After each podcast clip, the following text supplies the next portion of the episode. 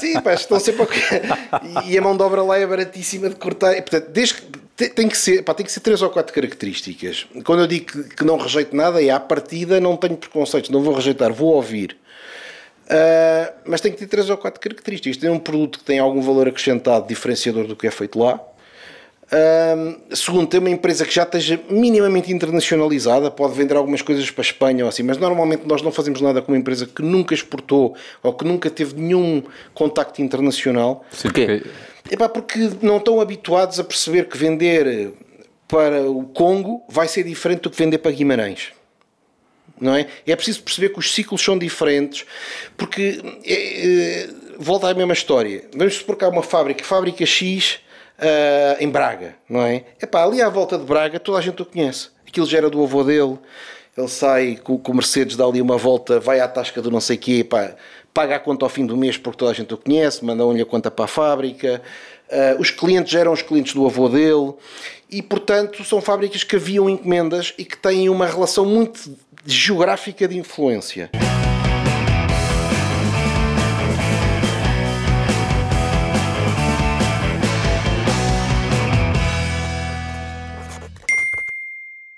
Bem-vindos a mais um Bitoque, o podcast de negócios à portuguesa. O meu nome é Tocha, comigo tenho José Serra.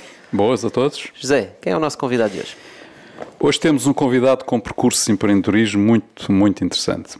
Um exemplo de quando o nosso caminho na vida é certo, certo, seja o que for, não há miles que nos separem dele. Nem uma, nem mil. Quanto mais cinco mil. Depois de uma carreira estável e realizada, aos 44 anos, o Pedro decide que quer criar a sua própria empresa. Com todos os receios que esta decisão representa, imagino eu, arriscou e hoje tem a 5000 miles, que vamos ficar a conhecer melhor. Uhum. Temos hoje connosco o Pedro Hipólito. Olá, Olá José. Pedro. Olá, Tocha. Pedro, olha, muito obrigado por teres vindo. Muito gosto, obrigado. Olha, tu começaste a tua carreira numa consultora. Eh, antes disso comecei na Telecel, que foi a empresa que lançou os, tel os telemóveis cá em Portugal. Ok. a professora da Vodafone. Mais tarde é que fiz consultoria na McKinsey. Tu, tu formaste em gestão, não foi? A economia. Economia? A economia não certo hoje. foi, foi. Estudei economia na Católica. Pá, e depois, na altura que eu acabei o curso, ainda havia muita tendência de as pessoas irem para consultoria, para as consultoras de topo ou para bancos de investimento, mas eu percebi que os telemóveis estavam a arrancar eu acabei o curso no ano em que se lançaram os telemóveis pré-pagos em Portugal. Ok. E então fiz diferente dos meus colegas e fui trabalhar em telecomunicações móveis na precursora da Vodafone de Portugal, que chamava-se Telecel na altura. Porquê que foste para a Telecel? Porque achavas que era, os telemóveis iam estar na berra, acreditavas naquilo? Sim, ou... eu, eu, queria, eu queria algo que fosse, fosse moderno, não me estava a ver ir para a banca de investimento ou para uma coisa muito clássica. E portanto achei que naquela altura era tecnologia de ponto, ponta, eram as startups de grande crescimento nas operadoras móveis, estavam mesmo a começar e apareceu-me uma oportunidade de ir para o gabinete do presidente, portanto que ele era, que tinha visão global sobre a empresa e aproveitei. Como é que te aparecesse uma oportunidade dessas? Eu, eu julgo que foi, eh, foi só por eu procurar um caminho diferente. Okay. Muitas pessoas faziam o caminho da banca de investimento, das, das Boston Consulting Groups, dos, das grandes consultoras. Como eu fui para uma coisa um bocadinho diferente, claro que toda a gente que fosse de, de engenharias eletrotécnicas e telecomunicações já queria aquilo, mas malta de economia era um bocadinho ao lado. E portanto, como fiz essa escolha, o gabinete do presidente da Telecel estava a contratar e pronto, fui, fui selecionado. Boa. E como é que foi essa tua experiência?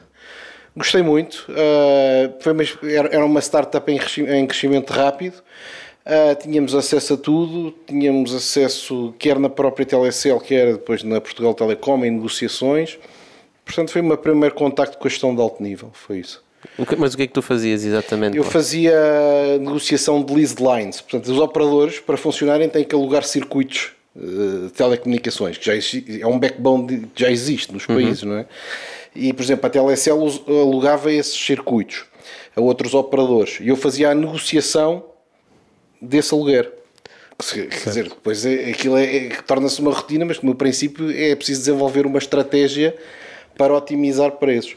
Pá, e a estratégia e basicamente. Cima, quando é... está no início, não é? Ninguém te conhece como, como operador, não é? Sim, uh, e, e, tens poucas outras hipóteses para ir comprar no outro lado, não é? E portanto tens uma grande vulnerabilidade do que se chama do incumbente, não é? Que pode tentar travar o crescimento de um de um novo operador fazendo epá, over, overcharging naquela infraestrutura. E portanto, o que é que tínhamos que fazer? Tínhamos que comparar aquilo com o caso de outros países e ter um sistema de negociação que, que causasse pressão ao outro lado. Ok. Qual foi- mas qual foi a maior dificuldade que tiveste nessa, nessa função? Ou seja, porque no fundo é o que tu estavas a dizer, é, é uma empresa que é entrante no mercado, não é? Onde já há um incumbente, que é dominante, que obviamente está sob pressão para permitir que outros também entrem, não é? Mas de qualquer das formas eh, há sempre um- uma pressão muito elevada para, para que as coisas não avancem tão rápido quanto seria desejável, não é? Sim. Eu tive dois desafios. Um foi mais de aprendizagem, que foi mesmo técnicas negociais. E que, portanto, nós íamos negociar, por exemplo, na altura com a administração da Portugal Telecom e tínhamos que ter alavancas para pressionar o outro lado. E isso, eh, o CEO da Vodafone, na Telecel, era o António Carrapatoso, e ele eh, era um excelente negociador e ensinou-me vários truques que funcionavam. Ah, o segundo era, na altura, as coisas estavam muito pouco informatizadas e, portanto, montar qualquer argumento analítico era muito difícil, porque havia muita informação ainda em base de papel. E então eu comecei a perceber que gastava-se muitos recursos para analisar essa informação de base de papel e eu próprio fui aprender a programar para criar um sistema de comparar os preços de todos os circuitos, que eram centenas de milhares de circuitos, com aquilo que tinha sido acordado, causando formas de pressionar, porque nós podíamos chegar lá e dizer que vocês não estão a cumprir o acordo, estão aqui 10 circuitos que foram mal faturados. Isso causava pressão do outro lado, não é? O outro lado tinha sempre pressão regulatória de, de abuso de poder dominante. Era sempre essa a estratégia. Passava sempre pelo mesmo. Mas né? qualquer falha- é virar o feitiço contra o feiticeiro. Exatamente. Mas foi isso, foi uma experiência rápida. Tive lá dois anos, depois fui fazer o MBA. Foste fazer o MBA e depois, e depois sim foste para a consultora. Depois Para fui para a McKinsey. Sim. sim. O que é que foste fazer na McKinsey? Na McKinsey entrei como consultor associado. O primeiro projeto foi em telecomunicações, porque quer dizer, era natural. A bagagem que trazias, né? Exatamente. Uh, mas a partir daí mudou tudo. Não é? Depois tive 4 anos na McKinsey. trata- Passa logo a ser uma carreira de alto nível quando se faz essa transição. Como assim, uma carreira de alto? Porque a McKinsey é a consultora mais prestigiada, não é? E, portanto, tens relações com presidentes de bancos, com presidentes de- da Portugal Telecom, com presidentes da EDP, com bancos internacionais. E, portanto, quando saí do MBA, tive essa oportunidade, fui o melhor aluno do MBA. Depois acho que no fim, epá, despistei-me um bocado e fui o segundo melhor, tenho impressão. Eh, nunca fomos depois fazer medir mesmo messas com a outra pessoa. Houve uma rapariga que acho que me passou à frente. Acho que fui o segundo. Mas eu na altura, já, eu a meio já estava contratado pela McKinsey, a meio do MBA. E, e, portanto, a partir daí, a carreira transformou-se completamente. Ainda apanhaste o Zenal lá. Eh, apanha- é até antes. Morteira Nabo, sim. Zenal mais não, à não, frente. Na McKinsey. Não, o, o Zenal não era da McKinsey. O Zenal não era da McKinsey. O Zenal era nosso cliente, mas mais à frente. Ok. Mas mais à frente. Ele, já, vi- ele vinha de um percurso de banca de investimento. O que é que te ficam desses dias da McKinsey? Desse... Ah, não dormir, pressão, aprendizagem rápida. Ah, não era divertido, mas sentias que tinhas evolução constante diária. Portanto, não é um ambiente divertido, é um ambiente completamente oposto daquilo que hoje em dia se imagina das startups trendy, de jogar ping-pong e jogar Playstation. Não é esse ambiente. É um ambiente de pressão super intensa. Eu cheguei a fazer três dias seguidos de trabalho sem dormir, com duas noites diretas no meio. Ah, e, portanto, é pressão real, intensa. Julgo que hoje, por questões de politicamente correto, isso foi suavizado. Portanto, isto nós estamos a falar entre 98 e 2002, em que era mesmo super intenso e muita pressão, mas também muito acesso e uma carreira que explodia automaticamente. Isso não havia dúvidas. Era claro, eh, esse, esse incentivar da pressão era para identificar quem é que ia subir, quem é que ia crescer na empresa?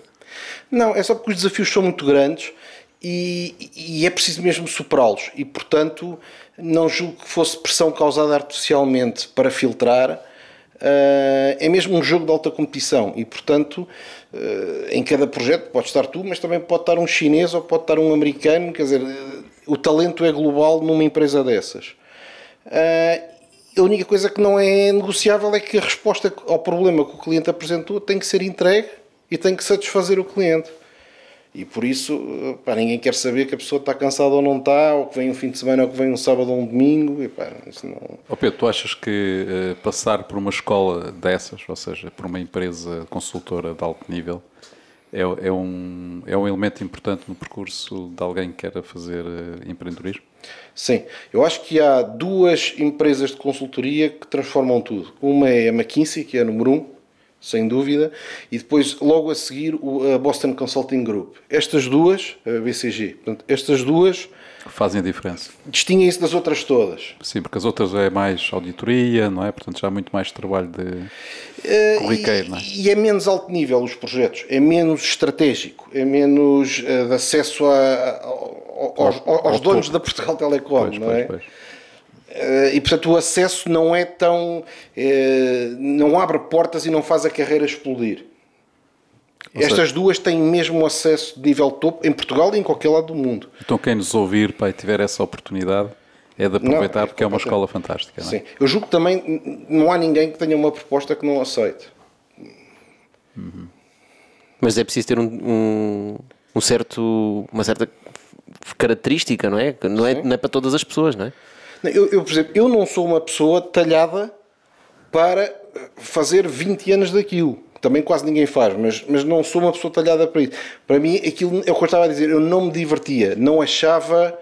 Uh, pá, não, não era agradável. Não quase como um curso. Não né? as medidas, não é? Exatamente, não era agradável, uh, porque aquilo ao fim e ao cabo é, é muito semelhante como dizer assim: é, vais para Harvard e tens que sair de lá com a média de 20. Uhum. Imagina que, que, é assim, não é? E, e, e se tens dois 18 pontos na rua, epá, isto é pressão intensa e tens mesmo que ser muito bom e trabalhar muito para conseguir sustentar esse nível de performance. Há pessoas que têm este perfil, há pessoas que são muito focadas, uh, muito orientadas a executar instruções e a resolver problemas concretos e definidos. Eu, por exemplo, sou uma pessoa criativa, muito criativa não é? E portanto tenho que fazer um esforço grande, consigo ser muito analítico, mas tenho que fazer um esforço para dizer assim: estas três ideias, é para não vale muito a pena dispersarmos, porque a resposta que eles estão à procura é esta, portanto vou-lhe dar esta resposta. Vou fazer as contas todas e vou-lhe dar esta resposta. Há pessoas que têm esse perfil, mesmo não tendo, que é o meu caso, o meu perfil é um pouco híbrido, portanto consigo fazer, mas não, é, não me enche as medidas completamente. Uh, acho que mesmo assim desenvolve imenso, desenvolve muito mesmo. O que é que tu ainda hoje trazes desse tempo? A capacidade de resolver problemas rápido, uhum. uh, distinguir uh, o essencial do acessório, ligar-me a alto nível com alguma facilidade, É isso. Porque depois aquilo força muito rapidamente a perceber, epá, neste, neste esforço que temos pela frente, o que é que é mesmo importante, o que é que não é importante. O que não é importante é a conversa de chacha, põe de parte. O que é importante é isto, como é que isto se resolve, quais são as hipóteses para resolver isto. Não é? E depois numa relação de alto nível também é tudo muito assim, porque a outra pessoa quer resolver um problema. É preciso qual é o problema daquela pessoa, como é que eu lhe resolvo. E a pessoa pode nem saber qual é o problema, nós é vamos também ajudá-la a descobrir qual é. Pois, pois. Sim, muitas vezes acontece isso, imagina. Uhum, Muito bem, e, então e depois como é que passas para a Cibes? Depois a Cibes era a minha cliente. Ok. E houve uma altura que eu na McKinsey epá, estava mesmo já a ficar epá, doido com aquilo. Posso dizer, eu estava a fazer era manager na Polónia e em Portugal ao mesmo tempo. Tinha um projeto na Polónia e um projeto em Portugal em simultâneo. E pai, passava, fazia três voos através da Europa, três ou quatro voos por semana. Epá, completamente fora, desligado de tudo, epá, comecei-me a sentir muito isolado e muito. Epá, não fazia mais nada que não fosse reuniões com conselhos de administração a resolver problemas que não eram necessariamente os meus ou aqueles que, eu, que me interessavam a mim. Não é? Portanto, eu estava a limpar a casa de outra pessoa. Vamos pensar simplificando. Uhum. Estava a uhum. limpar a casa de outra pessoa e me dizia assim: para, para ter carreira vou ter que limpar a casa de 10 pessoas. E ah, mas limpar... passo o dia todo a varrer as casas das outras pessoas. E cima estavas a varrer onde eles estavam a dizer para varrer e não aquilo que tu estavas a ver que era preciso ser varrido. Exato. Então eu comecei a dizer: eu tenho outros interesses que eu não estou a conseguir desenvolver. estou. Uh, epá, não consigo ter quase. A essa altura sentes-te um bocado isolado também. Não é? Porque as tuas conversas já não são iguais às conversas dos teus amigos, já não são conversas iguais à tua família, começas-te a desligar de tudo. E eu, na altura, comecei a sentir: epá, eu agora tenho mesmo que fazer uma escolha. Ou fico aqui e o meu caminho é de partner, mas comecei a sentir que ia ser um caminho epá, de isolamento social grande e abandonar coisas que eu gostaria de ver e de fazer. Ou epá, ter, ou, ou sair dali e, e arranjar um buffer, porque depois eu também pensei, epá, eu também quero casar, também quero ter filhos, isto vai ser inviável ter uma vida saudável aqui, pelo menos para a minha personalidade.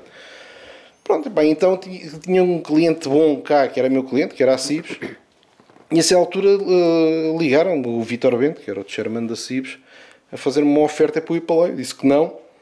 Passado 3 ou 4 dias, cheio lá às 4 da manhã, lembro perfeitamente que eu ia sair da garagem da McKinsey e à minha frente ia um partner a sair com um Mercedes descapotável.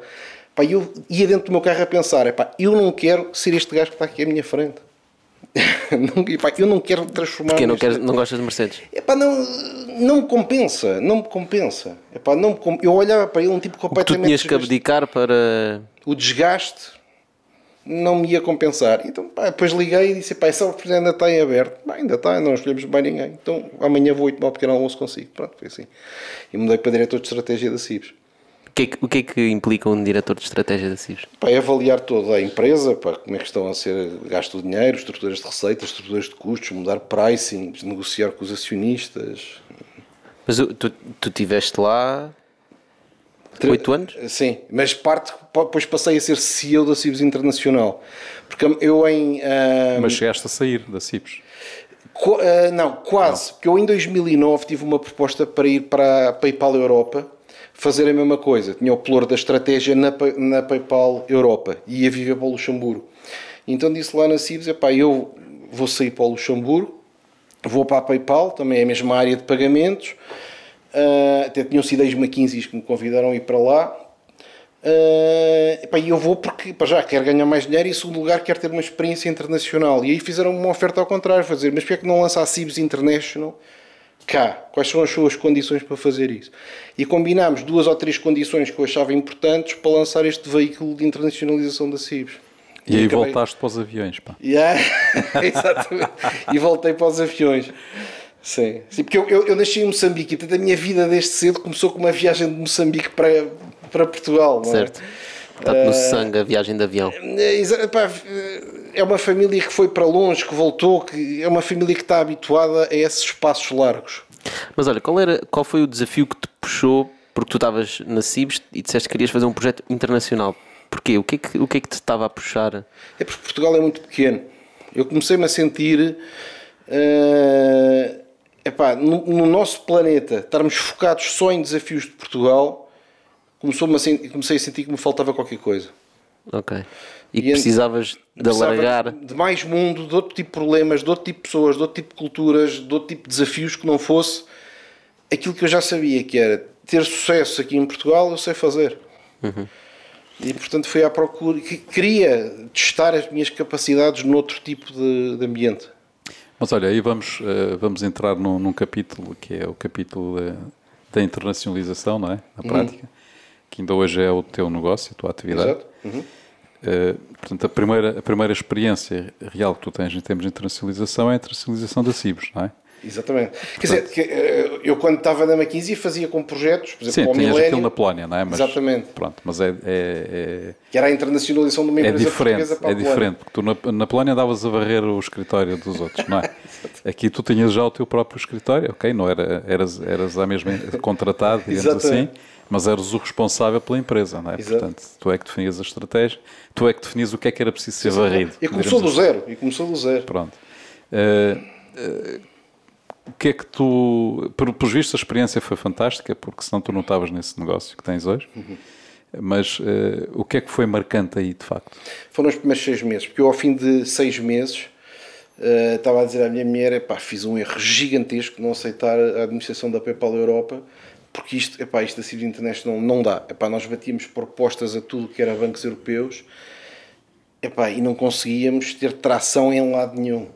As pessoas gostavam muito, pá, chegou uma vez na Polónia para convidaram-me para jantar, fui lá a Varsóvia, a administração inteira de um banco polaco, epá, todos a jantarem, não sei o que não é. E eu pensar, isto é um contrato que já está no Está pá, feito. pá. Todos a dizer, restaurante "Fixe, ótimo." super chique de Varsóvia, chegou ao feira, olha só para lhe dizer, a sua proposta estava super bem feita, nunca vimos uma proposta com tanto esforço posto, e pá, e portanto queríamos lhe agradecer, pá, porque quer dizer, não, não o vamos escolher, mas queríamos lhe agradecer pessoalmente, achámos que no seu caso mandar-lhe uma carta, epá, e eu, um choque enorme a dizer, epá, não consigo perceber. E para qualquer europeu olhando para Portugal, tecnologia, vê epá, onde é que estão azeitonas, onde é que estão solas de sapato, onde é que estão cortiça, epá, onde é que estão os vinhos. Epá, tecnologia não. Não é? E Mas era um problema de nome, de branding? era eh, um problema do branding Portugal, que não é associado a tecnologia de ponta em, em coisas mission critical, porque a área de pagamentos, por exemplo, para um banco é mission critical. Claro. Não é? Imaginem um banco deixar de conseguir fazer transferências, não demora muito tempo a estourar. E, e, portanto, na Europa não é muito fácil comprarem uma solução a uma empresa portuguesa. Segundo, eu próprio estava a fazer um erro de abordagem que era a tentar, estava a comunicar como se nós fôssemos a mesma coisa com o alemão. E portanto estava a comunicar com argumentos racionais, com propostas de valor corretas, com preços corretos. E, e depois percebi mais tarde que o que faltava era a relação. A partir do momento que eu percebi, não, Porque a inovação também não iria funcionar, não é? não, era são relação, era relação. Tínhamos que pôr relação em cima do cliente. E, pondo- e a partir daí aquilo disparou. Como é que se põe a relação em cima de um cliente? Passando tempo com ele, passando tempo a conversar, visitando, a não estar só em reunião a dizer é para o meu preço é isto, as features são aquelas. Ele tem que nos conhecer. Imaginem que vocês são CEO de um banco português, são CEO da Caixa Geral de Depósitos e tem lá um sistema qualquer mission critical do banco que fica obsoleto. Ok? Mas vocês sabem, epá, na substituição daquele sistema, epá, se isto não funciona, Estou lixado. Estou com, pá, quer dizer, vamos todos para o olho da rua e o banco não sei se fica vivo. É? Imaginem, por exemplo, apagar as bases de dados com os saldos, não é? É uma catástrofe. E agora aparece uma empresa, vamos supor, eh, de Marrocos, que tem mesmo tecnologia state of the art daquilo. Epá, imaginem ele chegar ao Conselho de Administração a dizer assim: tenho aqui uma proposta da IBM, tenho uma proposta da Oracle e depois tenho aqui uns marroquinos. Estes marroquinos são muito bons. Vamos pôr a Caixa Geral de Depósitos toda na tecnologia marroquina. Epá, se, não é? O risco disto, porque se ele puser na IBM e aquilo estourar, é, que, epá, a própria IBM tem um slogan que é nunca ninguém foi, Foi despedido, despedido. por comprar IBM. Exatamente.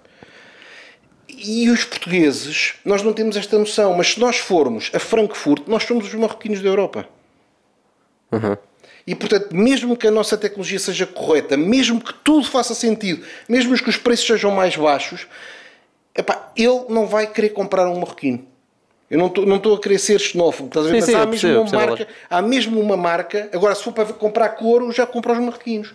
Se for para comprar cortiça, já comprar Portugal. Se for para comprar sapatos, já comprar Portugal. Agora, se for uma tecnologia mission critical, uma coisa é ter uma tecnologia que é uma graça para experimentar nos balcões do banco, a ver se tem piada. Isso sim.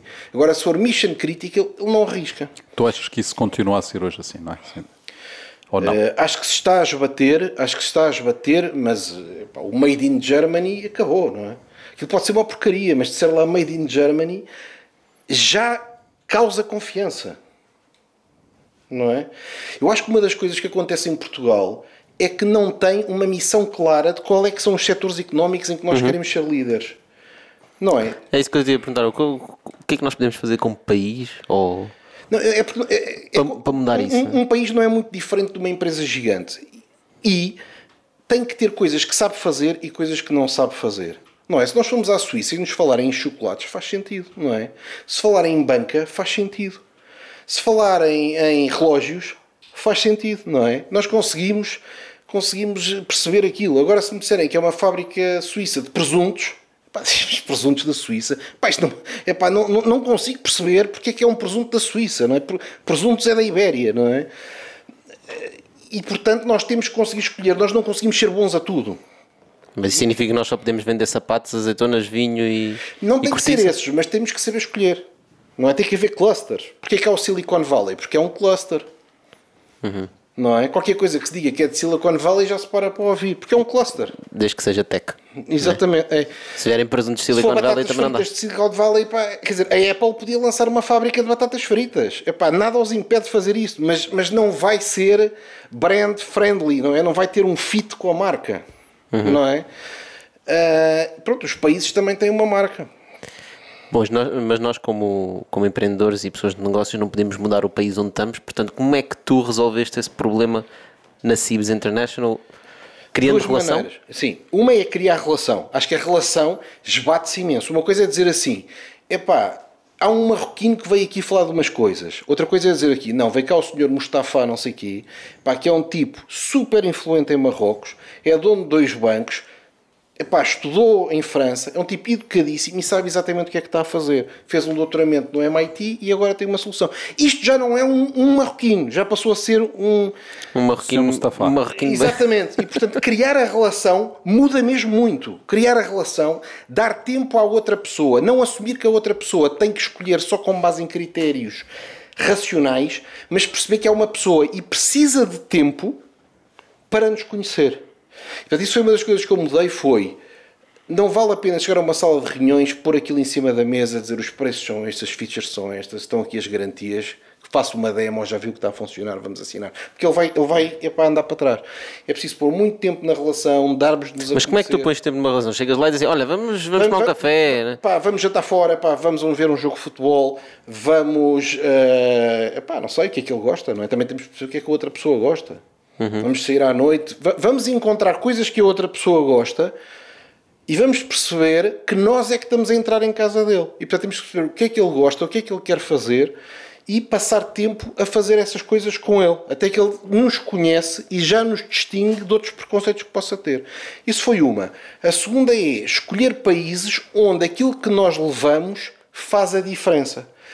Portanto, é diferente entrar eh, dentro da Europa na Bulgária ou entrar na Europa na Alemanha. É diferente. Não é? Nós na Bulgária entramos com algum ascendente. E, portanto, escolher países onde precisam de nós. Não é? Quando precisam de nós, somos bem recebidos. Se não precisarem de nós, estamos a ocupar o tempo deles. Sim, mas isso é um bocadinho aquilo que já estavas a dizer, não é? Se cá na Bulgária não tem essa identificação com Portugal como sendo um país que está em Marrocos, não é? Portanto, ou seja, que está em África. Exatamente. Porque eles portanto, próprios já entraram depois de nós para a União Europeia, portanto, É isso que eu seja, estou a dizer. com algum ascendente, porque nós já tivemos, Exatamente. já estamos, já somos irmãos mais velhos, não é? É isso. E, e E portanto podemos levar alguma sofisticação que eles ainda não têm.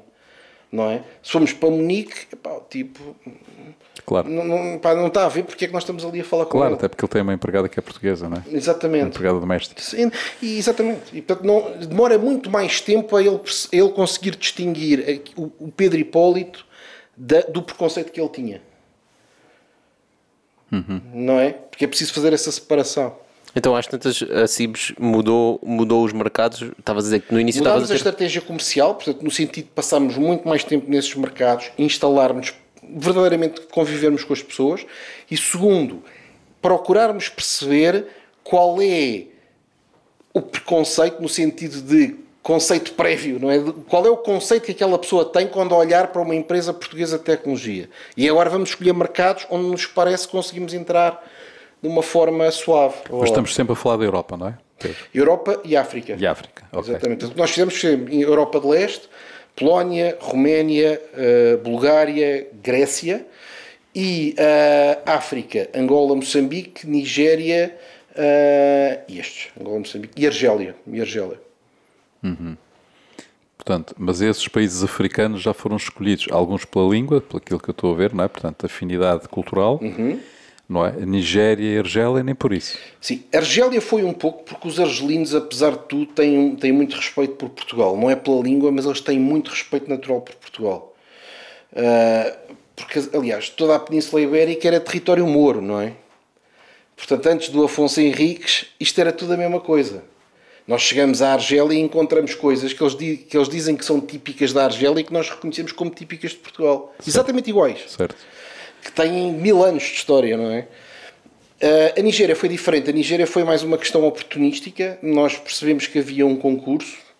Uh, vieram pessoas de muito alto nível da Nigéria visitar a CIBS e eu, nessa altura, epá, tenho uma intuição rápida que aquilo é uma oportunidade grande e portanto, tínhamos competidores em 20 países, empresas enormes. Mas eu, de facto, já tinha nesse momento uh, o tema da relação muito na minha cabeça e disse: epá, isto é mesmo importante, isto vai fazer a diferença. Eu vou dedicar tudo o que tenho à relação com estas pessoas. Tipo um First Bank, uma coisa assim, não? É, pá, mas tudo. Mais, mais do que First Banks. Já vi ali a marca à entrada, pá, uma marca que reconheci. Conhece? sim, sim, sim. Ok, interessante. Olha, Pedro, e, e depois a Nigéria é um, é um mercado gigantesco, não é? Sim, sim. Depois eu aí ganhei muita atração na Nigéria. Depois aí ganhei muita atração na Nigéria, pá, comecei a tornar um amigo de governadores, do Banco Central, governadores de Estados, eh, ministros. Portanto, ganhei de facto muita atração e, e já nunca parei. E foi isso. E ainda por cima tens um apego especial à África, porque tu nasceste lá, é? Exatamente. E tenho muita facilidade. Tenho mesmo muita facilidade em desenvolver relações de negócio. Aliás, eu tenho a impressão que nesses países eh, eh, a relação só se, de negócio, o negócio só se faz com relações, de facto, não é? Sim. Uhum. Porque é questão da confiança. Não, não é só aí, na, na China ou na Rússia é a mesma coisa, não é? Portanto, Sim, sim. E, e as pessoas são mais abertas a construir esse tipo de relação, não é? São. eh, e as amizades muitas vezes são muito mais profundas do que na Europa também. São verdadeiras amizades. Eu posso dizer que, que há nigerianos epá, que é quase como se fossem da minha família. Andaram com os meus filhos ao colo. eh, mais do que portugueses. Epá, relações mesmo de grande intimidade. Isso é muito interessante. Ah, sim, sim, sim. De- pá, de estar em casa deles, eles poderem estar de chinelos e de tronco nu, não é? E, e depois, eh, duas horas antes, visto um tipo que parecia o governador do Banco Central de Inglaterra, não é? E, e- e quando se ganha essa intimidade, depois os negócios desenvolvem-se. Ó Pedro, mas entretanto uma pessoa chega aos 44 anos, não é? Uhum. Já tem uma vida estável, não é? Há muitos tipos com 44 anos já começam a pensar na reforma. Sim, sim. Uh, dificilmente alguém os move de qualquer sítio, não é? Portanto, já estão no- acham que estão no declínio de carreira ou de vida, ou sei lá o que mais. E, e, portanto, não é muito normal um fulano com 44 anos estar à frente de uma instituição internacional, portanto, com liberdade de movimento total, com liberdade de definição estratégica e implementação, e, e bem sucedido, não é? Podia- até podia ter isso tudo e ser mal sucedido, e diz assim: Ah, não é isto que eu quero, afinal. Não foi bem, não é isso que eu quero. A questão é a seguinte: é, a- Cibs Interna- International, quando era um embrião, era irrelevante para o grupo Cibs. E, portanto, epá, tinha muita latitude estratégica. E a, a personalidade do próprio Grupo Cibs, que é uma empresa semi-cooperativa, portanto, muito eh, de otimização de custos, de qualidade de serviço, Sim, porque mas pertence, não é de pertence a todos os bancos, não é? Exatamente, não é uma empresa de crescimento explosivo. O mais importante para o banco é preço baixo e qualidade top. É isto que o banco quer. Portanto, não haja apagões, não haja avarias, uptime altíssimo, é isto que eles querem. Ah, enquanto a Cibs International era um embrião, não epá, tinha pouca fricção com este ambiente, não é? Quando se começou a tornar relevante dentro do grupo Cibs, eu percebi que aquilo que nós tínhamos era bem sucedido. Também percebi que era possível pegar na Cibs International e multiplicá-la por 10. Era possível. Só que não era possível com aquela estrutura acionista. Tínhamos de trazer private equities que investissem ali ou uma empresa de tecnologia do setor que quisesse ter uma parte da empresa para acelerar a No velocidade de no decisão. fundo tinha que ser mais uma, uma lógica de startup, Tinha é? que ser um spin-off. Exatamente. E portanto eu pus em consideração, epá, vejo aqui três cenários. O primeiro cenário fica tudo como está, mas não vai ser possível construir uma empresa de tecnologia que é 10 vezes o que já era.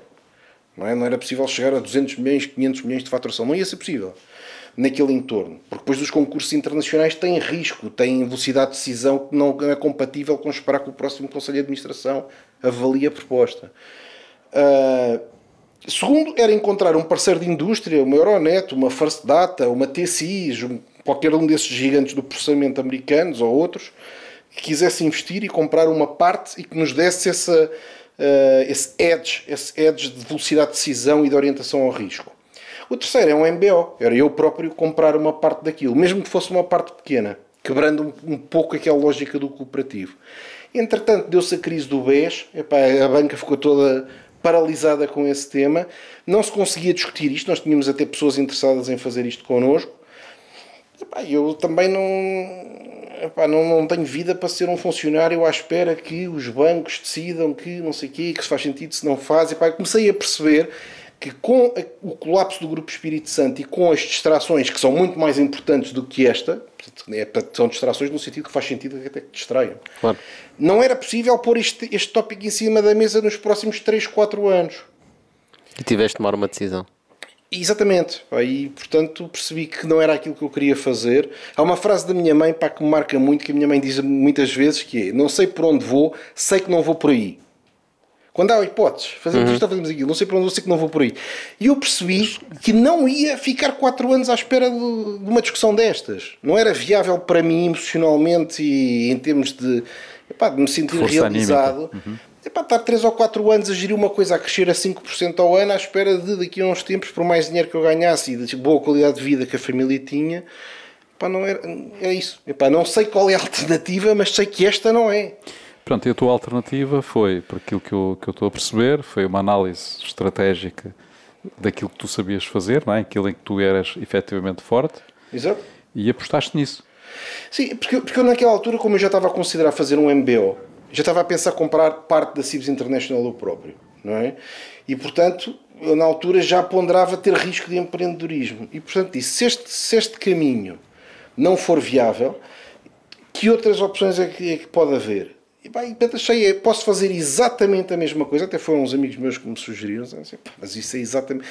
Comprares essa ou fazeres uma do zero, a diferença são 5 anos de diferença. Portanto, Uh, tens essa hipótese de fazer uma coisa do zero se quiseres arriscar. Depois eu comecei a pensar e disse: pá, vou fazer. Só que, em, ser, em vez de ser só pagamentos, é aberta a qualquer setor. Pois na altura já tinhas criado a Nigeria Portugal Friendship and Business. Sim, já era cônsul honorário da Nigéria. Enquanto estavas na CIBS, não é? Sim. E portanto a 5000 Miles foi. É uma evolução natural, é uma evolução natural disso tudo. Eu já era cônsul da. Eu já era cônsul da. Isto é a barriga a empurrar o microfone. Pá. É o que se chama empurrar com a barriga. Exatamente, literalmente. literalmente.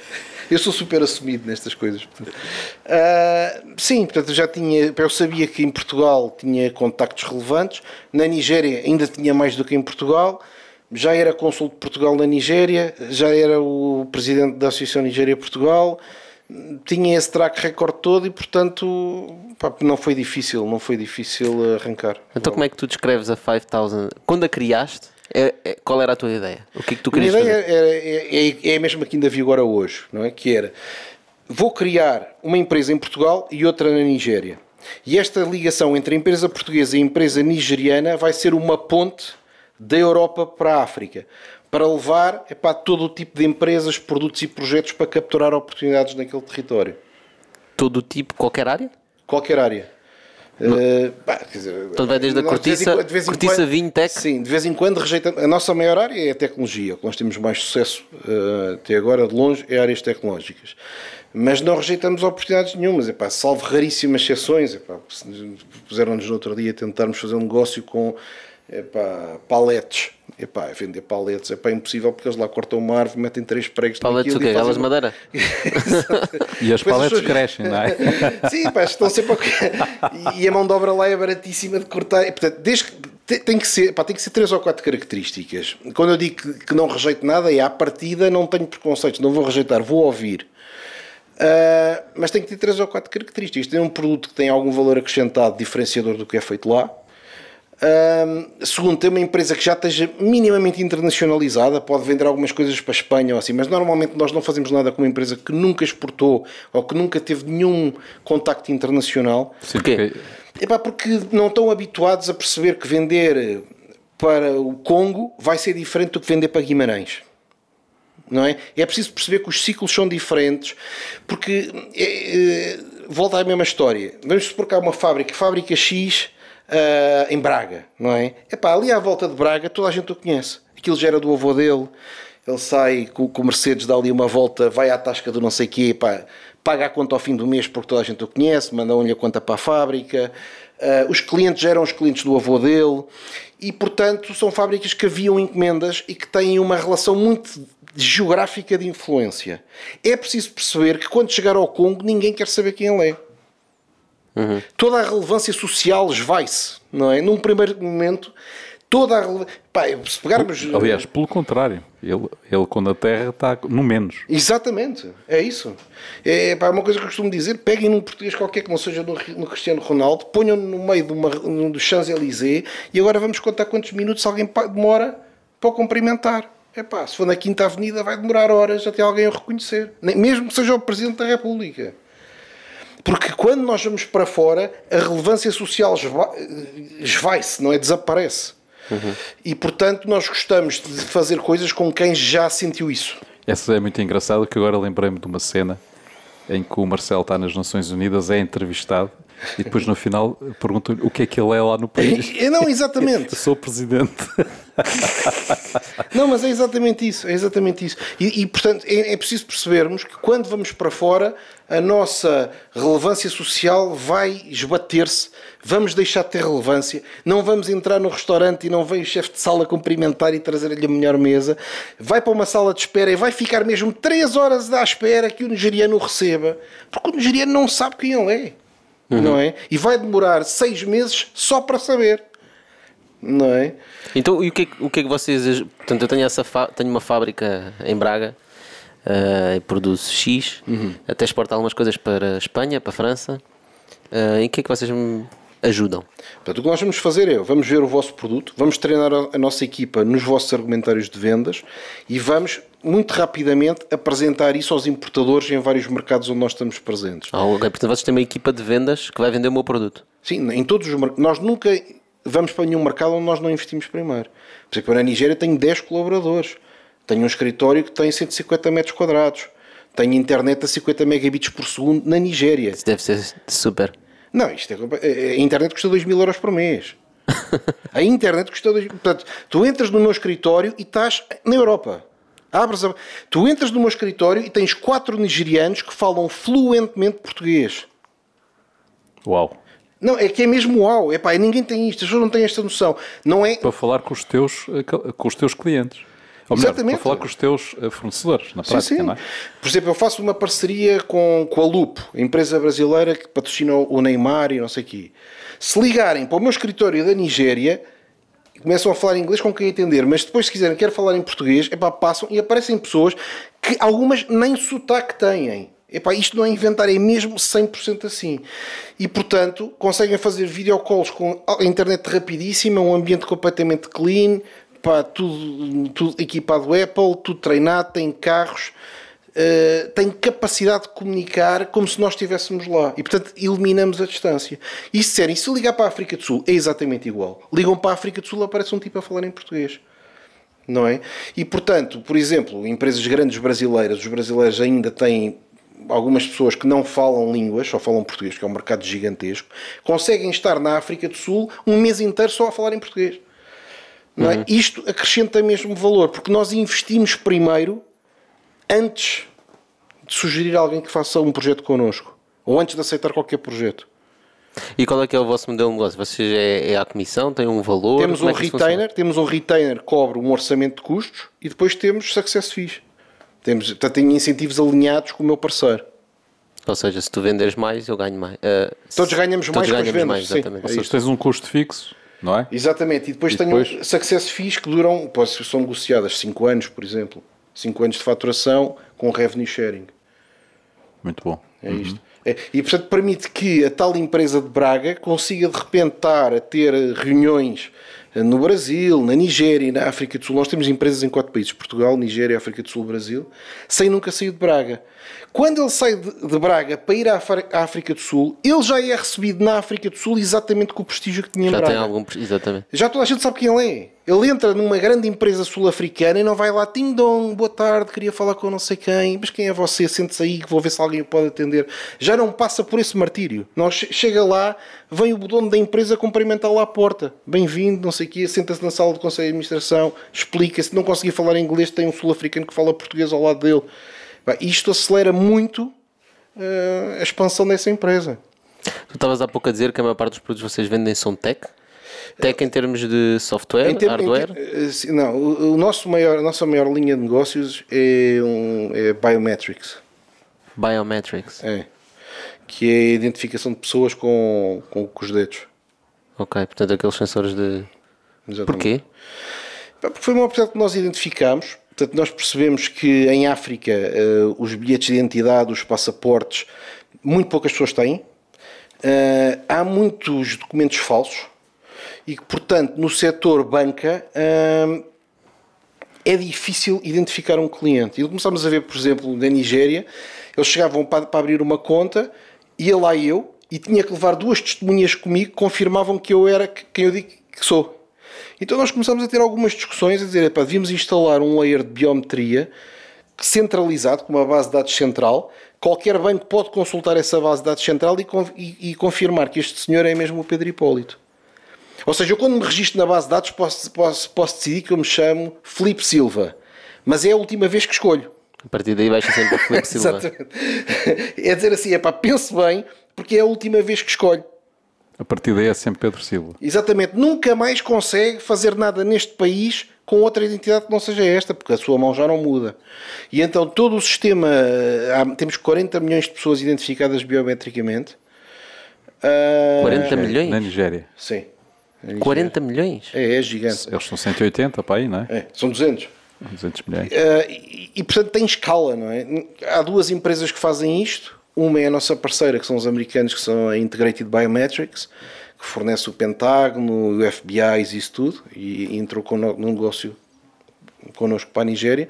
Fizemos um consórcio que somos nós, a Integrated Biometrics, e uma empresa portuguesa gira que é a Papersoft, que nos dá o layer tecnológico. E portanto estes três apanhamos 50% do mercado. E depois outra empresa que agora vai começar progressivamente, também apanhou metade, mas julgo que vai começar a perder terreno, porque os nossos devices são muito melhores que os deles, é uma empresa alemã, que é a Dermalog, eh, que tem o resto do mercado. Mas, mas julgo que vai progressivamente perder terreno. Quais são. O que é que, tu o que, é que vocês procuram agora? Quais é, quais é que são os teus planos? Mas por aqui- antes disso, eh, Diz. por aquilo que eu estou a perceber, os, os teus principais clientes são bancos. Em que negócio? Ok. Nesse, nesse Não, biomet- Biometrics. no biométricos são bancos, não é? Sim, bancos e telcos. Agora estamos a entrar no setor de telcos, ainda não conseguimos fechar nenhum negócio, mas eu diria, sem bullshit, que se calhar até ao fim deste mês temos um negócio muito grande fechado em telecomunicações.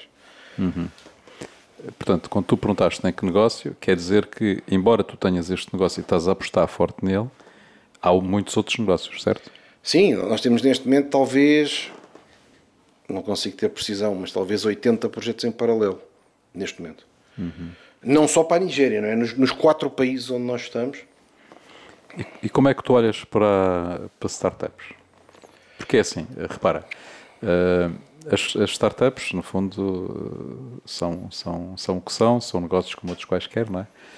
Eh, muitas delas têm tecnologias interessantes, eh, têm alguma dificuldade em escalar, portanto, todos querem escalar, não é? Mas eh, para escalar não é, não é fácil. Sim. Crescer. portanto. Exatamente, portanto, ou seja, vender para fora, vender para outros países. Normalmente procuram mercados maduros, porque os, os, eh, os, investi- os investidores gostam de mercados maduros. Portanto, acham estranho um tipo que vá para a África ou que vá para a América do Sul, não é? A não ser os que já lá estão, não é? Como é o caso de- do Brasil, que é um, é um país gigantesco a esse nível.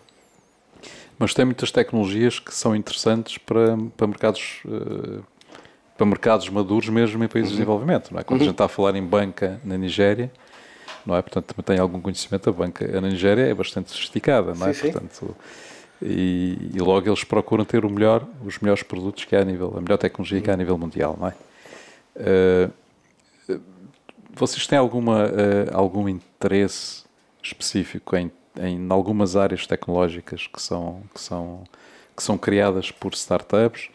Eh, procuram de alguma forma ativa identificar, epá, eh, aquela startup parece-me ter uma tecnologia interessante, deixa ver se aquilo pode se enquadrar na minha oferta, no Sim. meu portfólio. Eu diria que nós não discriminamos se é startup se não é. É- é- volto aos nossos três critérios de qualificação. Eu não disse o terceiro, que é a capacidade de investimento, que é, ao cabo, o produto tem ou não tem um layer de inovação, qualquer coisa que seja diferente. Porque eu tenho que ter uma forma de quebrar o gelo.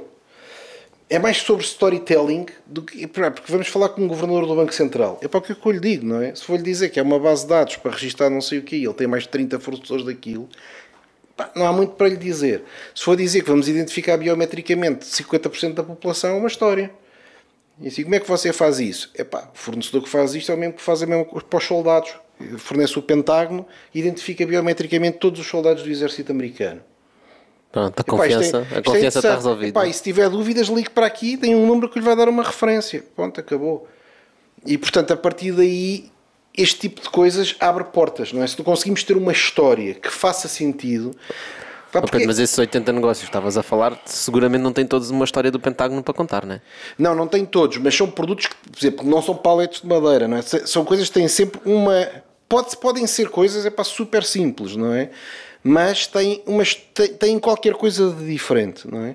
E depois eu sei, olha, isto tem qualquer coisa diferente. A empresa já exporta, portanto, se exporta, já está autoqualificada.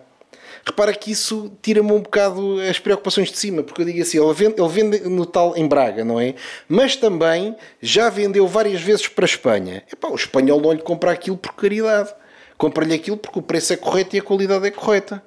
Não é? E portanto isto já me garante porque não ando muito longe de uma oportunidade, não é? Estas, estas duas características, se eu tenho o feeling e olho para aquilo e vejo que exporta, epá, eu estou a acreditar e também vejo que o mercado já acredita. E terceira coisa, tem que ser alguém que, reconhecendo isto, percebe que um processo de internacionalização são nove meses de trabalho pela frente para conseguir resultados e, portanto, epá, temos que ter paciência, não podemos andar desesperados ao fim de 15 dias. A, epá, às vezes, agora com a crise, aparecem-nos empresas a pedir ajuda para o setor, para quero exportar, estou aflitíssimo com o Covid. Com...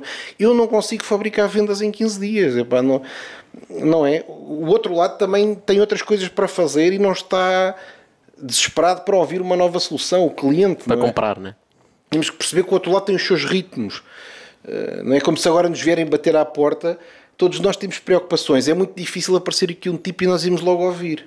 Não é? Uhum. E, portanto, quando estamos a fazer isso, também temos que reconhecer que o outro lado tem outras prioridades, tem a sua vida, vai demorar tempo. Um ciclo de vendas internacionais são seis, nove meses, pode ir a um ano, não é? Para ter alguns resultados. E é preciso ter esse tipo de paciência, essa capacidade de investimento, pode ter que ir lá duas vezes, não é? Acho que dar cara tu, é tu há pouco estavas a referir eh, o governador, etc. O vosso foco é sempre assim em em instituições mais high level ou também vendem, por exemplo, para empresas locais? Vendemos para empresas PMEs, locais. Sim, sim.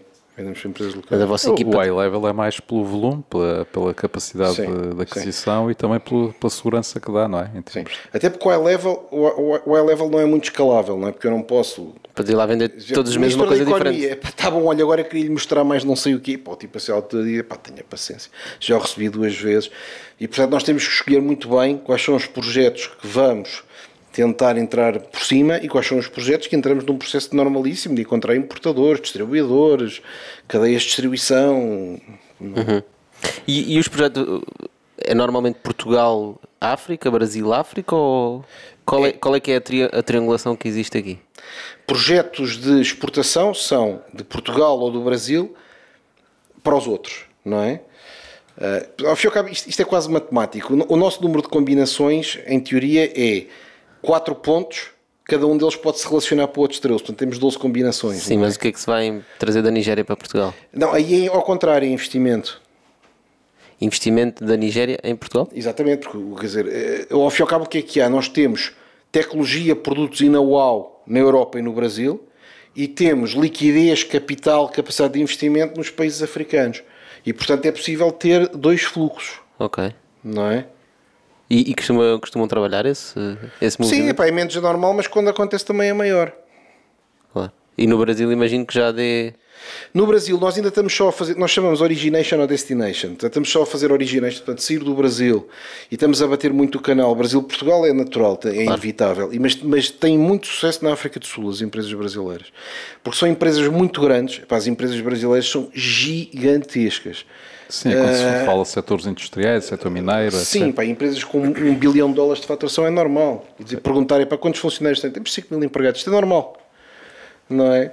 Em Portugal, para 5 mil empregados não há assim muitas empresas. Uhum. Uh, e, e, tem algum sucesso na África do Sul. Ainda hoje temos mais uma confirmação de uma transação fechada Brasil para a África do Sul. Mas pronto, no Brasil ainda estamos só a fazer origination, mas tenho a certeza que também vai ter destination, também vai ter produtos de outros sítios irem para lá. Portanto, Pedro, no fundo, o que vocês estão a fazer é, é estão, a, estão a, a, resolver o problema que muitas empresas têm em termos de internacionalização, que é conhecimento do mercado, conhecer, conhecimento das pessoas locais é e a geração de confiança, não é? é Portanto, é ou seja, o que vocês trabalham é a confiança do mercado local é? e a partir daí têm um canal aberto para poder apresentar soluções e serviços ou produtos não é? que, sejam, que sejam interessantes para, essas, para, esse, para esse mercado. Não é? E fazemos isso colocando infraestrutura de negócios. Cada um vocês são facilitadores na prática, é, não é? É. O que nós fazemos é em cada sítio montamos uma estrutura 5000 miles. Portanto, tem uma empresa, tem escritórios, tem equipas, tem carros. Porque quem tem que vender é a empresa original na mesma, não é? Sim, sim, não, o que nós fazemos Porque eles é... têm que ter os argumentos de venda, completamente. Produto, nós, isso, tudo, é? Nós até fazemos isso da separação, o que nós fazemos é muito pré-sales. Mas nós não fechamos vendas, não é? Claro. Não é possível eu ir discutir um negócio de biometria como o próprio tipo que sabe todas as, pá, os graus de erro dos devices, temperaturas a que funciona, testes que se fazem, meter dentro d'água continua a funcionar, não é? Que consegue fazer isso de uma forma diferente do que as nossas equipas. Agora, a minha equipa consegue dizer assim: é onde? É na Nigéria? Ok. O que é que nós precisamos? Precisamos de presidentes de bancos. Pronto. Vamos trabalhar três meses e depois vamos montar um roadshow e vamos ser recebidos em cinco bancos ao mais alto nível. Pronto, isto é interessante. Ok. Estou a perceber. What's the big picture? Onde é que, para onde é que tu vais levar isto? Agora é continuar, eh, quer dizer, temos que ter sucesso nos sítios onde estamos, consolidar. Eh, Estamos a investir bastante no Brasil. Agora, durante a pandemia, recrutamos mais 5 pessoas para a equipa do Brasil. Mudámos uma pessoa que estava em Portugal para lá. Portanto, consolidar isso e depois abrir um a dois, a dois países por ano. É a nossa ideia. Que- onde? Não sei bem, nós, não, eh, Ásia em princípio não. Embora agora fechamos, durante a pandemia, fechamos um negócio em Hong Kong. Mas foi só oportunístico, apareceu-nos a oportunidade e, e- e como era de origem de Hong Kong, se fosse para lá, se fosse para exportar para lá, não fazia. Mas como foi um- uma empresa de Hong Kong que nos contactou para entrar no Brasil, aí sim. Ah, mas provavelmente Polónia, Alemanha, Egito são coisas que nós temos em cima da mesa. Porque América? em, em África há praticamente três países que contam: é Nigéria, África do Sul e Egito. Falta-nos o Egito, não é? Eu penso muito assim. Porquê que contam? É? Porquê que dizes os que contam? É onde... Porque são as economias muito grandes, não é? Eu- eu- a nossa estratégia, eu- posso contar em um minuto Claro, a estratégia. É, é o seguinte: quais são os pontos que nós consideramos que são inabaláveis? É a globalização é imparável. Nós achamos isto. Epá, a globalização é imparável. Quer dizer, as pessoas cada vez viajam mais, cada vez mais se relacionam no estrangeiro. Isto é um ponto que é imparável. Depois, na Europa, Portugal é o, é o país mais próximo da África e, da e das Américas. Portanto, eh, faz sentido estar em Portugal. Em África, onde é que, onde é que, quais são as economias grandes? São três, estamos em duas: Nigéria e África do Sul, falta o Egito. Com estas três, tens 50% do continente africano em PIB. Com três. Na América do Sul, o que é que conta? É Brasil. E o E Chile, o Chile talvez, Hã? não? Sim, mas é muito mais pequeno, não é? É muito, muito mais pequeno. Mais à frente podemos lá chegar, mas realmente o Brasil conta. O que é que nos falta agora? Falta-nos com- com- completar as três da África, falta-nos uma coisa no Egito, é um investimento que devemos ter que fazer no próximo ano. Acho que na Europa, não é possível dizer que estamos na Europa só em Portugal. E portanto eu aqui tenho dois caminhos. Tenho um caminho que já começámos a fazer, ah, que é a Espanha, que está agora em curso. Temos agora espanhóis a trabalhar connosco. E vamos ver se até ao fim do ano começamos a ter eh, faturação em Espanha para depois no próximo ano poder ter lá um escritório. Ah, e depois no norte da Europa tenho duas soluções alternativas, uma difícil e uma fácil. A difícil é a Alemanha. A fácil é o UK. Não, a fácil para mim era a Polónia. E portanto é provável que tenham este plano B. Eh, nós sabemos que queremos chegar à Alemanha, não, só, não sabemos se vamos a partir de Portugal ou se vamos a partir da Polónia. Porque estamos outra vez naquele jogo em que há resistências fortíssimas. Numa empresa portuguesa ligar para a Alemanha é o desprezo completo. Mas, a- mas uma polaca é melhor? É, porque na Polónia ehm, tem algumas semelhanças de, de culturais, por exemplo, o tema de ser um país católico fortíssimo tem algumas semelhanças culturais que eles reconhecem. Tem empresas grandes portuguesas lá, o Milênio, a Jerónimo Martins tem a rede Biedronca, Sim. a Eurocash é o maior grossista, é de um acionista português. Portanto, na Polónia os portugueses são bem aceitos. E há uma relação histórica da Alemanha com a Polónia. Há muitos alemães que, são, que vieram da Polónia, não é? Portanto, Exatamente. E portanto o que nós pensámos foi, podemos, tentamos entrar na Alemanha direto, mas podemos também ter que fazer, entrar por trás. Portanto, entrar primeiro na Polónia. entrar primeiro na Polónia e depois, a partir daí, porque para a Alemanha, pá, se não for turismo, se não for aqueles produtos muito básicos, eles não reconhecem com facilidade Sim, vender tech para a Alemanha é Vender complicado. tech, pá, não querem conversar, não são conversadores, não querem, pá, não têm interesse na relação. É mesmo isto, não têm, eh, ostensivamente não têm interesse na relação. Portanto, é preciso criá-lo. Tu disseste uma coisa muito interessante, agora me estavas a dizer que ah, vocês estão a tentar fechar um negócio em Espanha para poderem abrir lá um escritório. Não é? Portanto, ah, essa lógica de primeiro fecho um negócio e só depois é que vou abrir lá um, um escritório. Ah, é exatamente o contrário do que se, Sim. do que se fala no, no mundo do empreendedorismo, pelo menos, Sim. não é? Eu já fiz isso desde o princípio da 5000 Miles. Porque eu, eu quando decidi. Uh, Isso é um bocado aquilo que se chama investir com o pelo do cão, não é? uh, não, e é, e é- e é ter a certeza que, que não estamos no mundo da fantasia. É ter a certeza que não é uma ideia romântica. Uma coisa é eu dizer assim, epá, era, isto agora ficava muito bem para umas private equities daqui a uns anos eu ter ali um escritório na Castelhana, pá, dois pisos de altura, pá, com os espanhóis todos cheios de pinto e umas espanholas também vestidas não sei como, e aquilo ser uma bomba para vender para o Chile e para a Argentina. Isto é uma ideia romântica. A ideia prática é dizer assim, já me daste para lá uma fatura e já te pagaram, pá, porque senão estamos a falar do quê? Consegue gerar receitas ali? Consegues telefonar a alguém, ele atende-te o telefone e, e- e depois tem interesse em, em- em negociar um projeto. E, e- se negociar, és tratado com respeito ou és tratado ao pontapé? Porque se for ao pontapé também a relação não vai durar. Conseguimos ter uma relação taco a taco, equilibrada, saudável e agradável, sim ou não? Tudo, tudo isto tem que ser testado. Eu eu defendo muito nestas coisas do empreendedorismo, pelo menos foi assim que eu fiz. Foi quando eu comecei a ter a ideia da 5000 Miles, a primeira coisa que eu disse foi: "Epá, a primeira coisa que eu tenho que fazer é ter um projeto. A primeira coisa que eu tenho que conseguir fazer epá, é ter, Ter um projeto, dizes fechar um. um projeto que me paguem. Certo, fechar uma. Portanto, ter um projeto é diferente. Não é uma prova Vender de uma- conceito. Vender um projeto. Exatamente, não é uma prova de conceito, não é dizer instalámos isto num sítio qualquer e alguém que- é chegar alguém e dizer assim: Eu quero fazer este projeto, vai custar 60 mil euros, pagas-me agora 30 mil e pagas-me os outros 30 mil, não sei quando. E depois é para grilos do outro lado, mas quem é este tipo? Mas tens o quê? é? Eu acho que quando se consegue fazer isto, ganha-se a confiança de dizer: epá, pronto, está a começar a mexer. No fundo, o que estás a dizer é que tem que haver a prova de mercado, não é? Porque É, se tens clientes ou não tens clientes para aquilo que tu queres, não é? exato. E, E todos os sítios onde nós entramos fizemos isto para o Brasil. Primeiro arranjamos projetos antes de investir lá. Começámos um ano antes. Nós começámos em abril de 2018 e abrimos a empresa em abril de 2019. E agora, quando chegámos a abril de 2020, é que decidimos vamos contratar uma equipa grande lá, já o residente. Mas há uma coisa que me mete um bocadinho de confusão, Pedro, que é o seguinte. Eh, se tu crias e baseias eh, os negócios na relação que vai- vão sendo criados com as pessoas não é? e com os mercados, eh, tu te- terás muita dificuldade em, em- em ir buscar qualquer tipo de produto, não é? Porque no fundo tu vais criar um networking eh, com determinadas características, não é? em determinadas áreas de negócio.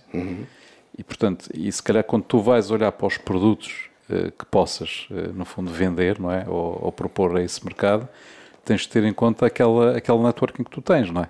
Sim, Porque só que por caso contrário tens que, tens que investir demasiado num networking completamente diferente Para criar uma nova. para criar especificamente para aquele, para aquele teu parceiro, não é? Para aquele teu novo parceiro. Sim. Ou seja, aí não consegues gerar sinergias, não é?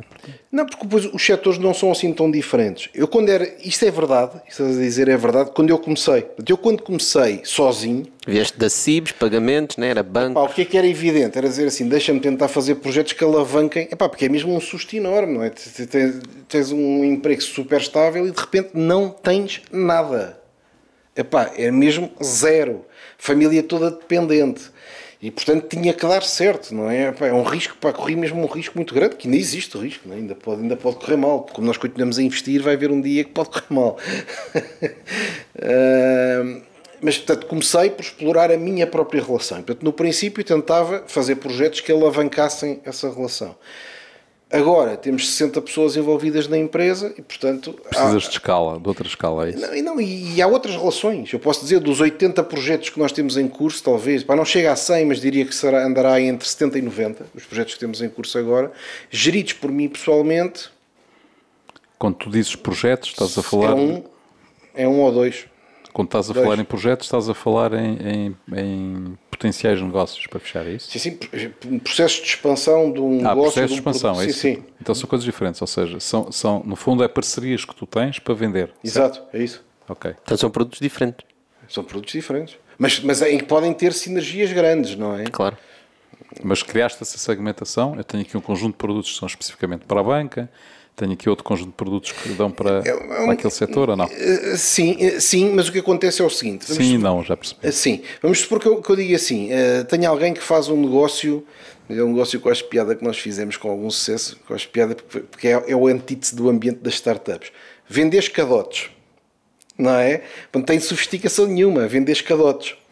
Isto foi uma, uma oportunidade que nos apareceu uh, em 2017 Pá, e toda a gente da empresa diz isto é ridículo para vender escadotes, mas quem é que pá, isto não tem nada de sexy, para não nos vamos vender isso. Pá, eu comecei a dizer, eu e outro colaborador, mas, pá, mas eu não percebo porque é que é ridículo. Qualquer casa pode ter um escadote, qualquer loja pode ter um escadote, qualquer balcão de um banco pode ter escadote, qualquer, pá, qualquer coisa pode ter um escadote. Não é muito sexy. não é muito sexy, pá, mas isto vender contentores e contentores de escadotes é muito melhor do que um negócio sexy. E, pá, e portanto aquilo transformou-se num negócio interessante Começámos na Nigéria, com alguma dimensão, já foi para os Camarões. Epá, é uma empresa giríssima portuguesa de Ovar, estava fechada no círculo sanitário, tudo em Ovar, a derreter e os tipos a espetarem casados para, para os Camarões, não é? E nós a partir daí dizemos assim: epá, ganhamos aqui o um know-how numa coisa que não tínhamos experiência absolutamente nenhuma, só porque achámos piada à ideia. E porque é uma ideia simples. E eles estavam no, mar, no Oceano Vermelho, não é? Onde havia não sei quantas sim, sim. fábricas de Tudo alumínio. fechado a produzir, a produzir uh, janelas, provavelmente. e portanto, agora, quem fez, não fui eu que fiz o negócio, mas da nossa equipa, a equipa foi a equipa da Nigéria. Que, que, conseguiu fechar este negócio, ganhou alguma expertise nestas áreas de estruturas de alumínios, não sei do que, porque é muito parecido, não é? De, que, de, empresas que vendam ferramentas, não sei, é a mesma coisa. Portanto, se agora me aparecer alguém dizer assim, é para tenho aqui uma coisa giríssima que é vender martelos. Tu já tens a rede. Eu vou dizer assim, mas esses martelos você exporta para onde? É para exporto para Angola, exporto para Espanha, exporto para França. Portanto, isso é competitivo com produtos chineses. Sim, é competitivo. É melhor, um bocadinho mais caro, mas não é tão mais caro que a pessoa não prefira isto a um chinês. Pronto. Eu estou a dizer assim, pá, pergunta lá aos tipos que compram escadotes e que também já devem vender parafusos e outras coisas que não querem martelos. E portanto não tem que ser uma especialização muito fina. Há um bocado de setores, não é? Quem compra fruta pode comprar legumes, não é? Quem compra escadotes pode comprar bancos de cozinha, quem compra tecnologia biométrica pode comprar bases de dados, não é? Portanto, há, há, há áreas de influência, áreas de influência, não é? Uhum, interessante. Portanto, respondendo à tua pergunta, sim, existem esses clusters, mas não têm medo de arriscar em coisas novas. Sim, e nós é estamos assim sempre a experimentar produtos novos, estamos sempre a experimentar produtos novos em vários países, acho que é assim que tem que ser, exato.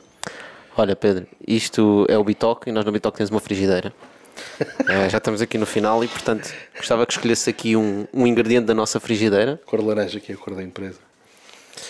Uh, podes abrir? É giro. Tens aí uma pergunta, lê a pergunta e responde. O que dirias ao teu eu de há 15 anos atrás? Portanto, diria... 15 anos estávamos na Cibes. Sim.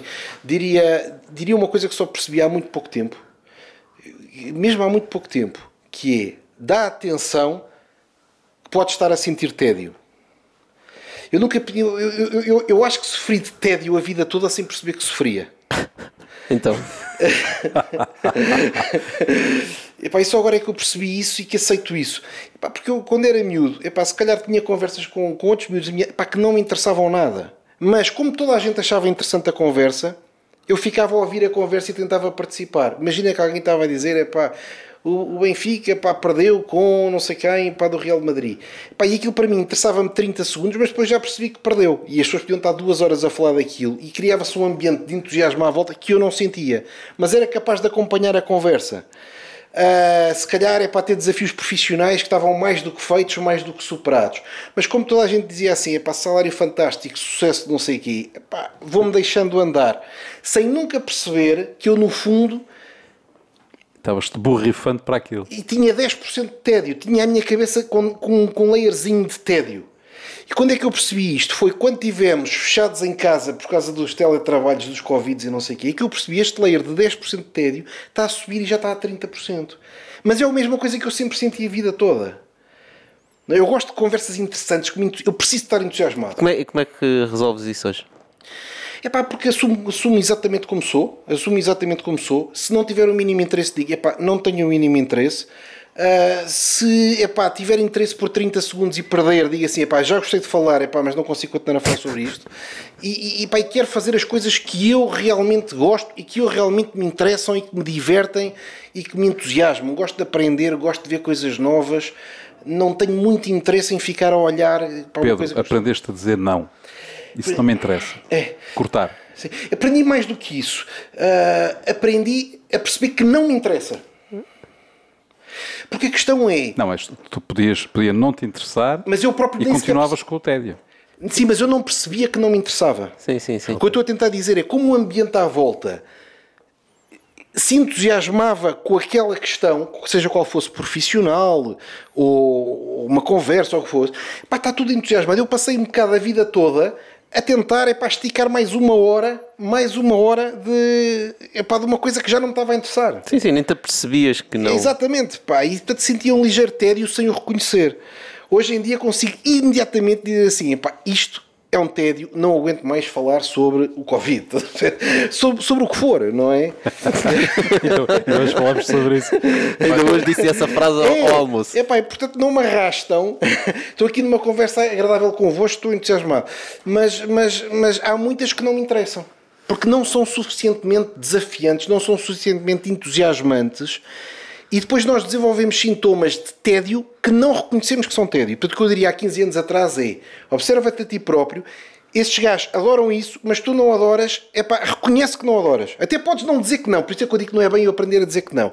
Se quiseres, ficas lá, por exemplo, uma questão de relação, não é? Ficas lá por causa de uma questão de relação, mas reconhece que aquilo para ti já é tédio. Certo. Olha, acho que é uma, uma excelente ideia para terminarmos este podcast. Pedro já. E desejar-te desejar zero de tédio. Exatamente. Certo, Certo, até para não começar tédio. Olha, Pedro, muito obrigado por teres vindo, uh, foi muito interessante. Tocha, estou certo que, que os nossos ouvintes hoje sentiram zero de tédio. não, não podem ter sentido tédio. Já agora, Pedro, o Pedro é muito ativo nas redes sociais, portanto, se quiserem, Pedro Hipólito, É, ah, Pedro Ferreira Hipólito no Instagram. praticamente em todas as Sim, redes em tudo. sociais. Estás no. TikTok exemplo. Sim, sim. também? É, Cuidado com o trampo. Obrigado, pessoal. Voltamos para a semana. Obrigado.